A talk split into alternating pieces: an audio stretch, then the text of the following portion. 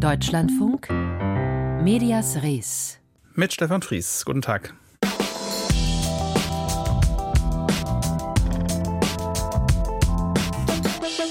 Gerade 50 Jahre alt geworden und jetzt in Gefahr. Das Grimme-Institut in Marl, das vergibt unter anderem den Grimme-Preis und den Grimme Online Award. In diesem Jahr ist ein großes Finanzloch dort entstanden. In den letzten Tagen haben sich viele Promis für das Institut eingesetzt. Heute wird nach Lösungen geschaut. Wir berichten darüber. Grimme-Preise sind für jüngere Mediennutzer weniger relevant, da ist TikTok wichtiger. Gerade während des laufenden Gaza-Krieges kriegen sie viele ihrer Infos von dort und das ist nicht unproblematisch. Dazu gleich mehr. Der Grimme-Preis ist der renommierteste deutsche Fernsehpreis und jetzt in Gefahr, ebenso wie der Grimme Online Award. Denn das Grimme-Institut in Marl in Nordrhein-Westfalen, das ihn vergibt und die Preisvergabe organisiert, steckt in finanziellen Schwierigkeiten. In diesem Jahr fehlten dem Institut 320.000 Euro. Im kommenden sind es 430.000 Euro. Das ist etwa 15 Prozent über dem Jahresetat.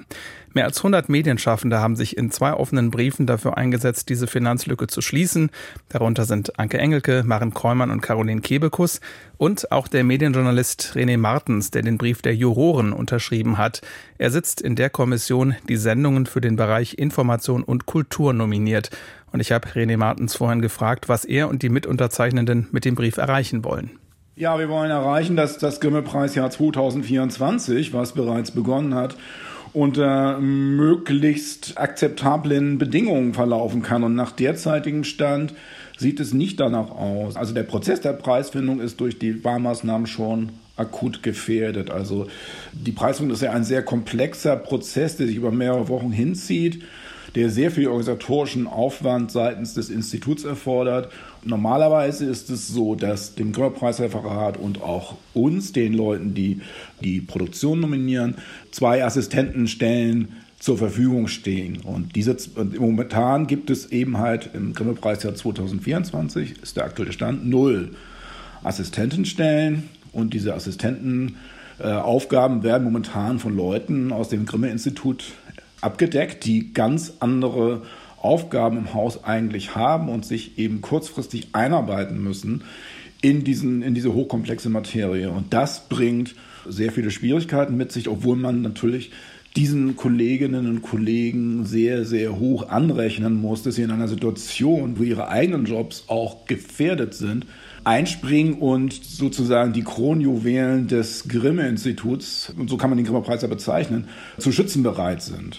Und was bedeutet das konkret für Ihre Arbeit in dieser Nominierungskommission? Das heißt, Sie schauen sich äh, Material an, das vorgeschlagen wurde, um das dann am Schluss für die Preise zu nominieren. Sie sitzen zusammen und gucken. Nehmen Sie uns ein bisschen mit, wie sieht das aus? Ja, also wir sitzen mit sechs Leuten, sind es, in, sind es in diesem Jahr. Wir sitzen zusammen und sichten im Bereich äh, Information und Kultur pro Jahr zwischen 350 und 400 Produktionen.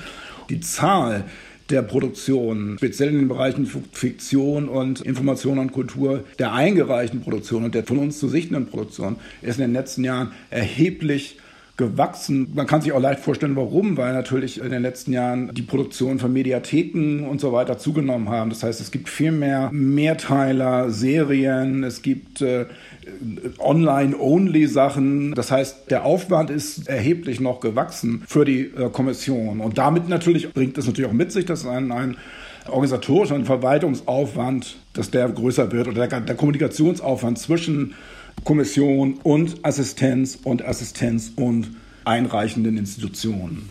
Sie haben den offenen Brief der Juroren unterschrieben. Ein zweiter von gestern stammt von Fernsehproduzenten, Schauspielerinnen, Comedians, Regisseuren.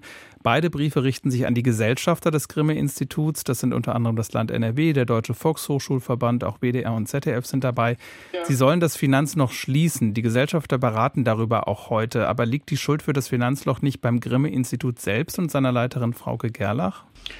Also ich bin jetzt kein Insider der, der Institutspolitik als Ganzes. Ich kann nur im Prinzip darüber reden, was im Bereich Grimme-Preis passiert. Da kann ich auch über die vergangenen Jahre reden. Aber grundsätzlich würde ich sagen, um jetzt vielleicht kurz mal äh, in den Fußballbereich überzugleiten, wenn ein Vorstand sich dafür entscheidet, dass die Mannschaft künftig nicht mehr mit elf Spielern auflaufen soll, dann ist es nicht der ideale Zeitpunkt, um über den Trainer zu reden. Die Leiterin Frauke Gerlach begründet das ja mit steigenden Kosten bei gleichbleibendem Budget, etwa durch höhere Tarifabschlüsse, höhere Veranstaltungs- und Energiekosten für den Maler Institutssitz. Äh, verursacht die Juryarbeit bei mehr Produktionen nicht auch mehr Kosten? Im Idealfall wäre das natürlich so, aber ähm, das Grimme-Preis-Referat arbeitet, also unserer Wahrnehmung nach, also auch schon im Normalzustand unter prekären Bedingungen. Und die ähm, Jurymitglieder und die Kommissionsmitglieder bekommen Aufwandsentschädigungen, die sich seit einer gefühlten Ewigkeit jetzt nicht erhöht haben im Wesentlichen. Sagen Sie uns zum Schluss noch, wieso ist der Grimme-Preis so wichtig? Der Grimme-Preis ist wichtig, weil er Qualitätsfernsehen in den Mittelpunkt stellt. Es werden ja Produktionen dort ausgezeichnet, die eine Art von Qualitätsfernsehen repräsentieren, das nicht in der Form im Mittelpunkt steht der öffentlichen Debatte, wie es das vielleicht tun sollte. Also wir zeichnen das heißt, sagen wir so, wir nominieren Produktionen, die jetzt in der medienjournalistischen Berichterstattung normalerweise oder oft unterrepräsentiert sind oder gar nicht vorkommen oder vor allen Dingen eben auch in den üblichen Diskursen über öffentlich-rechtliches Fernsehen halt viel zu, viel zu selten präsent sind. Also diese ganzen Debatten, die zum Thema Rundfunkbeitragserhöhung laufen, generelle medienpolitischen Debatten, die das öffentlich-rechtliche Fernsehen und die Zukunft des öffentlich-rechtlichen Fernsehens betreffen, Dort ist eben das Qualitätsfernsehen, was bei Grimme ausgezeichnet wird oder nominiert wird, eher unterrepräsentiert. Und wenn ich diese Zahlen nenne, wir gucken 350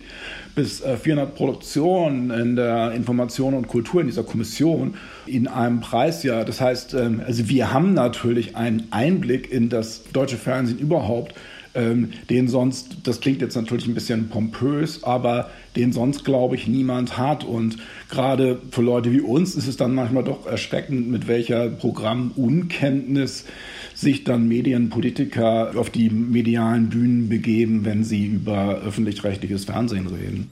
Das Grimme-Institut in Marl steckt in finanziellen Schwierigkeiten. Darüber habe ich gesprochen mit dem Medienjournalisten René Martens, der als Grimme-Juror einen offenen Brief für eine bessere Finanzierung unterschrieben hat.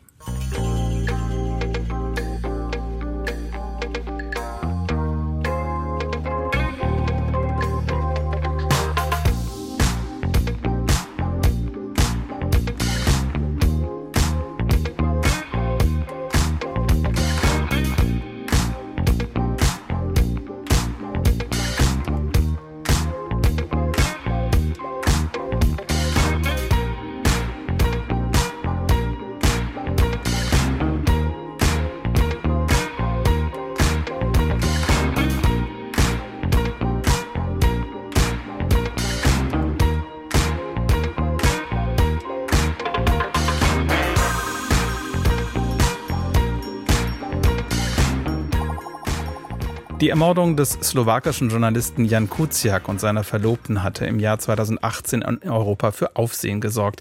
Kuciak hatte über Korruption im Land recherchiert, für die exemplarisch der linksnationale Ministerpräsident Robert Fico stand. Fico trat zurück, wurde aber nie angeklagt. Und jetzt ist er zurück in der Politik. Gestern hat das slowakische Parlament ihm als neuen Ministerpräsidenten und seiner Regierung das Vertrauen ausgesprochen. Marianne Allweis berichtet. Nach der Ermordung des Journalisten Jan Kuciak und dessen Freundin wurde der damalige Regierungschef durch Massenproteste aus dem Amt gefegt, als Gesicht eines korrumpierten Landes. Über das hatte Kuciak recherchiert. Fico selbst wurde nie angeklagt. Die Schuld an seinem tiefen Fall gab der Linksnationalist auch kritischen Journalistinnen und Journalisten. Auf Facebook bezeichnet sie der Premierminister nun als feindliche Medien. Die Fernsehsender Markisa, die Zeitungen Denik N und SME und das Internetportal Actuality bekennen sich offen zu Hass und Feindschaft gegen die Smer-Partei. Daher habe ich beschlossen, ihre Arbeitsgenehmigungen im Regierungssitz zu überprüfen. Bis dahin sind sie dort unerwünschte Gäste. Diese Medien würden nicht wahrheitsgemäß und objektiv berichten, so Fico. Alle vier sind in privater Hand. Für Actuality hatte Jan Kuciak gearbeitet. Für Fico sind Medienschaffende schon lange Feindbilder, die er wahlweise als korrupt oder als Zitat antislowakische Huren beschimpfte und mit denen er oft nicht redet. Doch nun unterscheide er als Regierungschef zwischen befreundeten und feindlichen Medien und behindere gezielt unliebsame Berichterstattung über seine Regierung, so Matosz Kostolny, der Chefredakteur von Denik N. Ich bin überzeugt, dass er damit gegen das Gesetz verstößt. Wir werden vor Gericht ziehen und wir erwarten, dass sich die Richter hinter uns stellen. Denn Meinungsfreiheit ist wichtiger als das persönliche Wohlbefinden von Fico. Auf jeden Fall wollen sich Kostolny und seine Kollegen den Mund nicht verbieten lassen. In den Regierungssitz dürfen sie vorerst doch. Auf ein Interview mit dem Comeback-Premier können sie aber kaum hoffen. Marianne Allweis berichtete über die Slowakei und auch in Frankreich sieht es für Medien nicht gut aus. Der wohl mächtigste Medienunternehmer des Landes ist seit gestern noch ein Stück mächtiger, Vincent Bolloré, Hauptaktionär der Vivendi-Gruppe. Vivendi hat gestern offiziell bekannt gegeben, dass die Übernahme des ehemaligen Konkurrenten Lagardère abgeschlossen sei. Das ist die größte Verlagsgruppe des Landes. Aus Paris berichtet Caroline Diller. Damit gehe eine mehr als drei Jahre andauernde Schlacht um Kapitalanteile zu Ende, schreibt die französische Tageszeitung Le Figaro. Vivendi hält nun knapp 60 Prozent der Kapitalanteile an Lagardère. Damit nehme der Konzern einen weltweiten Spitzenplatz im Verlagswesen ein, schreibt Vivendi in einer Pressemitteilung. Mit der Übernahme von Lagardère kontrolliert Vivendi neben der Wochenzeitung Journal du Dimanche nun auch Hachette, die größte Verlagsgruppe Frankreichs und drittgrößte weltweit. Die Europäische Kommission hatte Anfang Juni zugestimmt, dass Vivendi Lagardère übernehmen darf, allerdings unter Auflagen. Aus Wettbewerbsgründen musste der Konzern eine Verlagsgruppe und eine Boulevardzeitschrift verkaufen. Hauptaktionär von Vivendi ist die Familie des erzkonservativen Milliardärs Vincent Bolloré. Bolloré kauft seit Anfang der 2000er Jahre systematisch französische Medienunternehmen auf. Ein Beispiel der heutige Fernsehsender CNews, der unter Bolloré deutlich nach rechts rückte und im letzten Präsidentschaftswahlkampf die wohl wichtigste Bühne für den rechtsnationalen Kandidaten Eric Seymour wurde.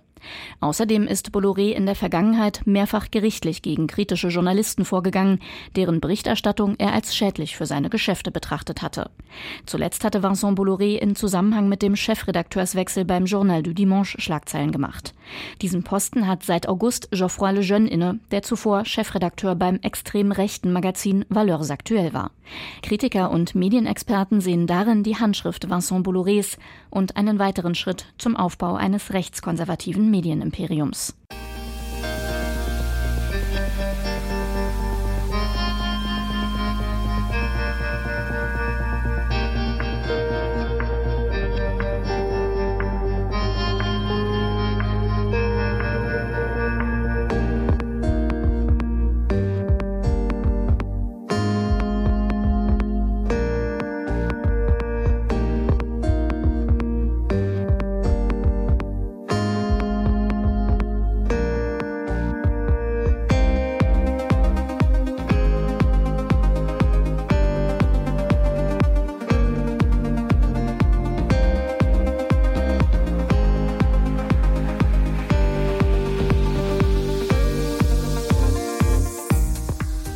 Hier ist Medias Res im Deutschlandfunk. Gerade jüngere Mediennutzer informieren sich heute kaum noch in klassischen Medien, sondern bekommen viele ihrer Infos zum Beispiel im sozialen Netzwerk TikTok. Gerade in diesen Wochen kann das problematisch sein. Zwischen Comedy, Kochen und Katzen finden sich im Moment auch vermeintliche Amateuraufnahmen vom Krieg in Gaza und der Ukraine. Darunter auch hochemotionalisierte Statements und Falschinformationen. Clarissa Lorenz hat sich Gefahren und Potenziale des Kriegsschauplatzes TikTok angesehen.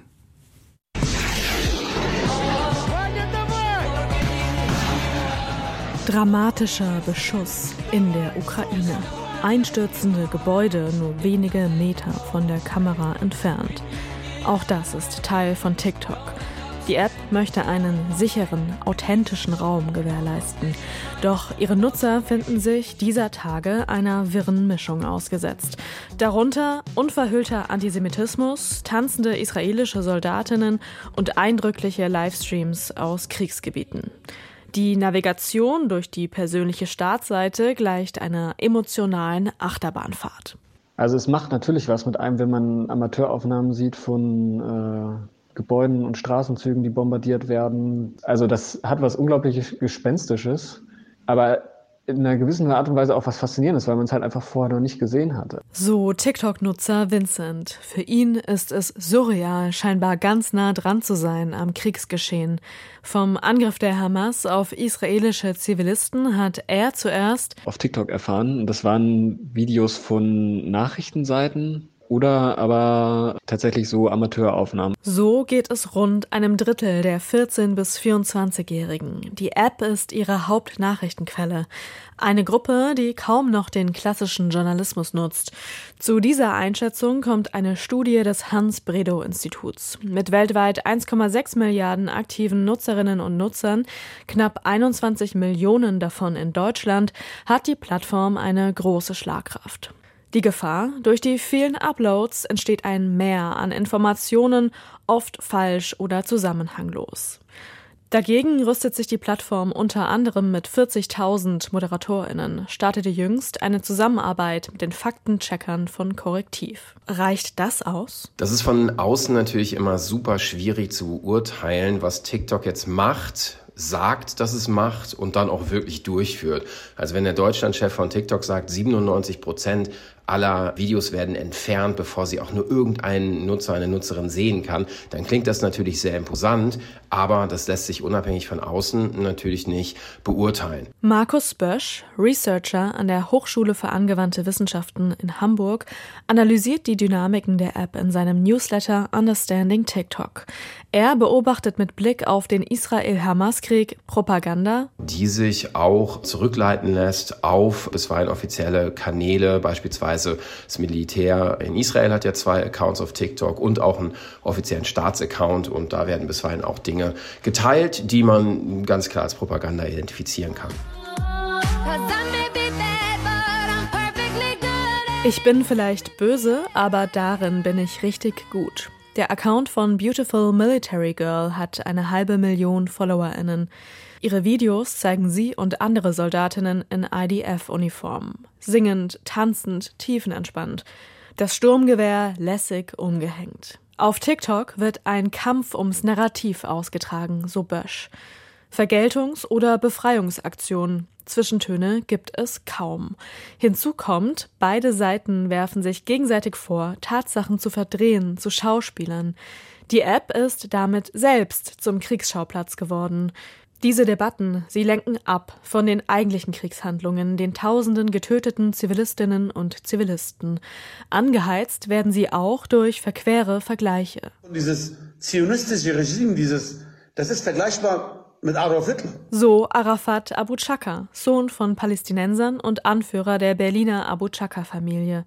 Mittlerweile prüft der Staatsschutz das Video. Unkommentierte, radikale Aussagen wie diese machen die App zum Nährboden für Extremismus. Allerdings hat die starke Identifikation mit den Inhalten auch etwas Gutes. Sie kann zu mehr Empathie beitragen. Egal wo man hier hingeht, die Bomben verfolgen einen wie ein Fluch. Ich habe gerade selbst eine Frau rausgezogen. Der 27-jährige Abed Hassan besuchte Anfang Oktober seine Verwandten in Gaza und saß dort fest berichtete auf TikTok von seinen Kriegserlebnissen vor Ort, teilte Videos der Zerstörung. Mittlerweile ist er wieder zurück in Berlin. Noch einmal Markus Bösch. Ich sehe da durchaus auch in Kriegszeiten sehr positive Aspekte, dass wir jetzt auch so nah wie nie an Augenzeugenberichten da sind und auch ein ganz anderes, vielgestaltiges Bild vom Krieg sehen. Als Sprachrohr für Augenzeugen ist TikTok ein Geschenk als Nachrichtenmedium eine Herausforderung. Auch TikTok-User Vincent findet, um den Israel-Palästina-Konflikt umfassend zu verstehen, eigne sich die Plattform nicht. TikTok sozusagen kann halt eine Möglichkeit sein, um einen Einstieg in dieses Thema zu finden. Aber ich glaube, wenn man sich über diesen Konflikt halt wirklich informieren will, so dann muss man halt eben andere Quellen zu Rate ziehen und halt nicht Kurzvideos. Umso wichtiger, dass etwa die Tagesschau auf TikTok weiterhin Präsenz zeigt, um die meist junge Nutzerschaft vielleicht doch noch für etablierte Nachrichtenangebote zu gewinnen, die einordnen, ohne zu emotionalisieren. Clarissa Lorenz berichtete. Und wir bleiben nochmal beim Nahostkonflikt und den Auswirkungen auch hier in Deutschland und reden kurz über einen bestimmten Begriff. Medias Res. Die Meinung von Marina Weißband. Jude. Jude, Jude, Jude. Macht dieses Wort etwas mit Ihnen? Fühlen Sie sich ein wenig unwohl, wenn ich das so im Radio sage? Empfinden Sie das Wort als Schimpfwort? Wenn ich die Kommunikation auf meinen sozialen Kanälen und in der Presse so betrachte, könnte man zu dem Schluss kommen. Besonders in letzter Zeit. Es ist ja eine deutsche Tradition, dass Redaktionen so am 7. November einfällt, dass bald der 9. November ist. Und dann rufen Redakteure panisch alle Jüdinnen und Juden an, die sie kennen, und bitten um kurzfristige Interviews. Es ist eine verbindende Erfahrung. Dann erscheinen Texte, in denen von jüdischen Mitbürgern oder Menschen jüdischen Glaubens die Rede ist. Warum der Ausdruck jüdische Mitbürger ein wirklich abwertendes Konstrukt ist, erklärte der Thüringen-Korrespondent des Deutschlandfunk Henry Bernhard am 9. November schön in Sagen und Meinen bei Medias Res. Immerhin gibt es keine christlichen Mitbürger, nur Bürger. Mit dem Konstrukt Menschen jüdischen Glaubens habe ich jedes Jahr wieder zu kämpfen. Nämlich dann, wenn ich erkläre, dass nicht alle Juden an Gott glauben und es auch atheistische Juden gibt. Dann reagieren Menschen verwundert und widersprechen, aber es gibt doch auch keine atheistischen Christen. Weil sie das Judentum nur als Religion betrachten und auch dann nur durch eine christliche Brille, mit Fragen wie Was ist eure Taufe oder was ist euer Weihnachten? Wenn ich erkläre, dass Juden neben einer Religionsgemeinschaft auch ein Volk sind, wird den meisten Deutschen mulmig. Der deutsche Volksbegriff ist nämlich historisch exkludierend. Er unterstellt die eigene Überlegenheit. Er legt Ausgrenzung aufgrund der Geburt nahe. Der jüdische Volksbegriff ist ein grundlegend anderer. Wir sind eine Schicksalsgemeinschaft. Vielleicht ist die beste Analogie dazu eine Familie. Wenn deine Mutter Jüdin war, bist du Jude, egal woran du glaubst. Du kannst natürlich auf Distanz zu deiner Familie gehen. Du kannst ihre Bräuche leben, ohne ihren Glauben zu glauben. Du kannst in eine Familie einheiraten. Der Autor Elia Havemann und ich haben aus purer Verzweiflung auf YouTube die Reihe Frag einen Juden ins Leben gerufen, in der wir versuchen, solche Dinge für ein breiteres Publikum zu erklären. Auch egal wie oft ich es erkläre, Menschen stecken das Judentum immer wieder in eine Reihe mit missionierenden Religionen und behandeln es als solche. Ich habe mich lange gefragt, warum das so ist. Immerhin wird in Deutschland inzwischen sehr viel über die Shoah gesprochen. Wir behandeln die Nazizeit in der Schule inzwischen echt intensiv. Warum herrscht immer noch so viel blankes Unwissen zu allem, was jüdisch ist? Warum empfinden viele Leute das Wort Jude immer noch als Schimpfwort? Vielleicht weil die Nazis da einen deprimierenden Erfolg erzielt haben. Sie haben uns zwar nicht ausgelöscht, aber sie haben die jüdische Kultur in Europa so verstümmelt, dass wir sie nur mit großer Mühe erst wieder aufbauen. Und die Wahrnehmung der Kultur unter Nichtjuden haben sie mit sich genommen. Ja, wir behandeln den Holocaust in der Schule sehr ausführlich. Wir lernen das Jahr, in dem die Wannsee-Konferenz stattgefunden hat. Wir kennen die Todeszahlen auswendig. Wir wissen sehr viel über jüdischen Tod in Deutschland. Wir wissen kaum etwas über jüdisches Leben. Die Meinung von Marina Weißband. Zum Schluss von Medias Res werfen wir noch einen Blick auf Radio Bremen, die kleinste ARD-Anstalt. Der Landesrechnungshof hat jetzt die Lage dort geprüft und sagt, die finanzielle Lage bleibe angespannt. Die Präsidentin des Rechnungshofs Bremen nannte beispielsweise die zukünftigen Verpflichtungen in Wirtschaftsplänen zur Altersvorsorge für Mitarbeiter problematisch. Es hat zwar Sonderbericht, Sondereffekte gegeben in den letzten Jahren, aber die würden nicht dauerhaft reichen, um die Anstalt aus sich selbst heraus zu finanzieren. Sie braucht weiter natürlich Geld aus den anderen ARD-Anstalten. Im Moment wird ja auch darüber diskutiert, wie der Rundfunkbeitrag erhöht wird und ob er erhöht wird. Aber auch das wird aus Sicht des Rechnungshofes Radio Bremen allein nicht helfen. Soweit dazu. Voriges Jahr hat die Französin Annie Ernaux den Nobelpreis für Literatur erhalten, aber nicht alle ihrer Bücher sind bisher auch auf Deutsch erhältlich. Ihr Debüt Die leeren Schränke von 1974 kommt jetzt übersetzt raus und ist gleich Thema im Büchermarkt ab 16.10 Uhr. Das war Medias Res am Mittwoch. Mein Name ist Stefan Fries. Macht es gut, schönen Nachmittag.